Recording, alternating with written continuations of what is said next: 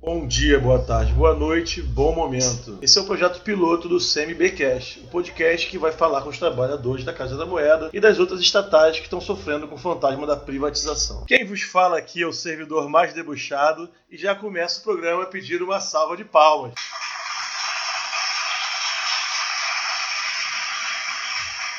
A gente pode começar falando hoje sobre mitos. O que são mitos? O dicionário online de português diz que é algo ou alguém cuja existência não é real ou não pode ser comprovada. Expressão figurada não real de qualquer outra coisa. Então mito é mula sem cabeça? Não, mula sem cabeça não. Mito é o um empregado negociar com o patrão. Isso que é mito. E você, já acreditou em algum mito? Vou dar uma banana pra você, ok? Ué, é um mito ou um mico? Bom, mas vamos falar sério agora. Quer dizer, como se fosse possível falar de Bolsonaro e falar sério. Mas toca o barco.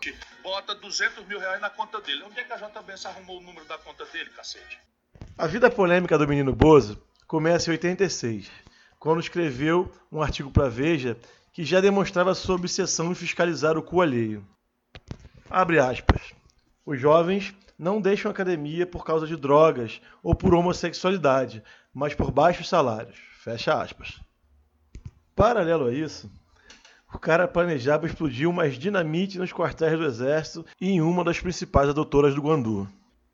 Chateados, os tiozões do exército deram 15 dias de cana pro meliante.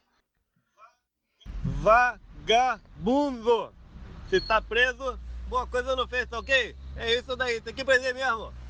Eu queria greve. Porra, mas a ideia do presidente é infinitamente melhor. Tô quase botando no Facebook. Vitão se sentindo inspirado com o presidente.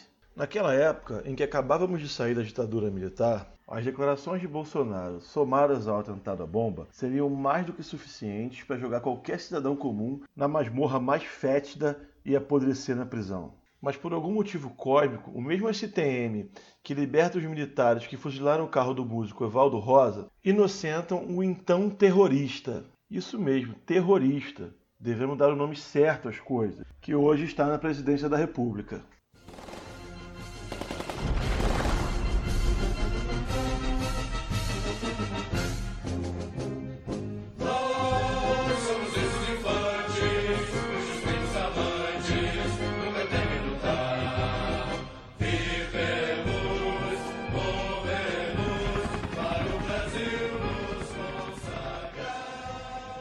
Agora imagina você, imagina você moedeiro, você petroleiro, você da Dataprev. Imagina você que trabalha no posto de gasolina ou em qualquer outro lugar, resolver explodir o seu local de trabalho. O que vai acontecer com você?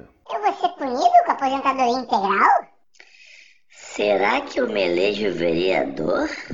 Quando eu falo em pena de morte, é que uma minoria de marginais aterrorizam, Aterrorizam, aterrorizam a maioria de pessoas decentes, vagabundo, e não defender, e não defender esses marginais como se fossem excluídos da sociedade. Não são excluídos, são vagabundos, são que devem ter um tratamento adequado. E tem que se fuder, acabou, acabou, porra. É a minha ideia. Mas por que eu tô contando essa história? Para mostrar que o próprio Bolsonaro quando esteve insatisfeito com seu salário, quando achava injusta a sua condição, ele protestou, chegando ao ponto de planejar atos terroristas. Então, meu colega moedeiro, nós perdemos o seguro de vida, plano odontológico, reajustes de 500% no transporte no plano de saúde. Os trabalhadores da fábrica chegaram a perder 20% dos seus rendimentos com a mudança da insalubridade. Perdemos a creche. Como as nossas colegas vão fazer se elas saem de casa antes das creches aqui de fora abrirem e chegam depois que já fecharam? Não dá para voltar para a inércia. Eles já deixaram claro o que vieram fazer. E a nossa ferramenta de luta é a greve. Greve por tempo indeterminado. E de mãos dadas com as outras categorias, construir a greve geral. E você que elegeu esse governo, use o seu presidente como exemplo. Proteste. Vamos cobrar suas promessas. E por falar em promessas, para finalizar,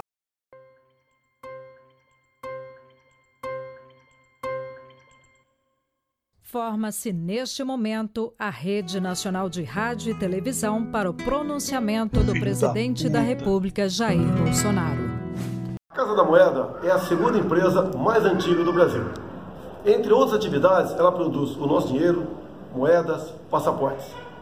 Querer privatizar essa empresa pública, que é lucrativa, no meu entender, é no mínimo contrassenso. Assim sendo, faremos todo o possível contra essa privatização. O meu espírito sempre é de privatizar, mas com critério. No caso da Casa da Moeda, não existe critério para privatizar. Conte comigo, Jair Bolsonaro, tamo junto nessa empreitada.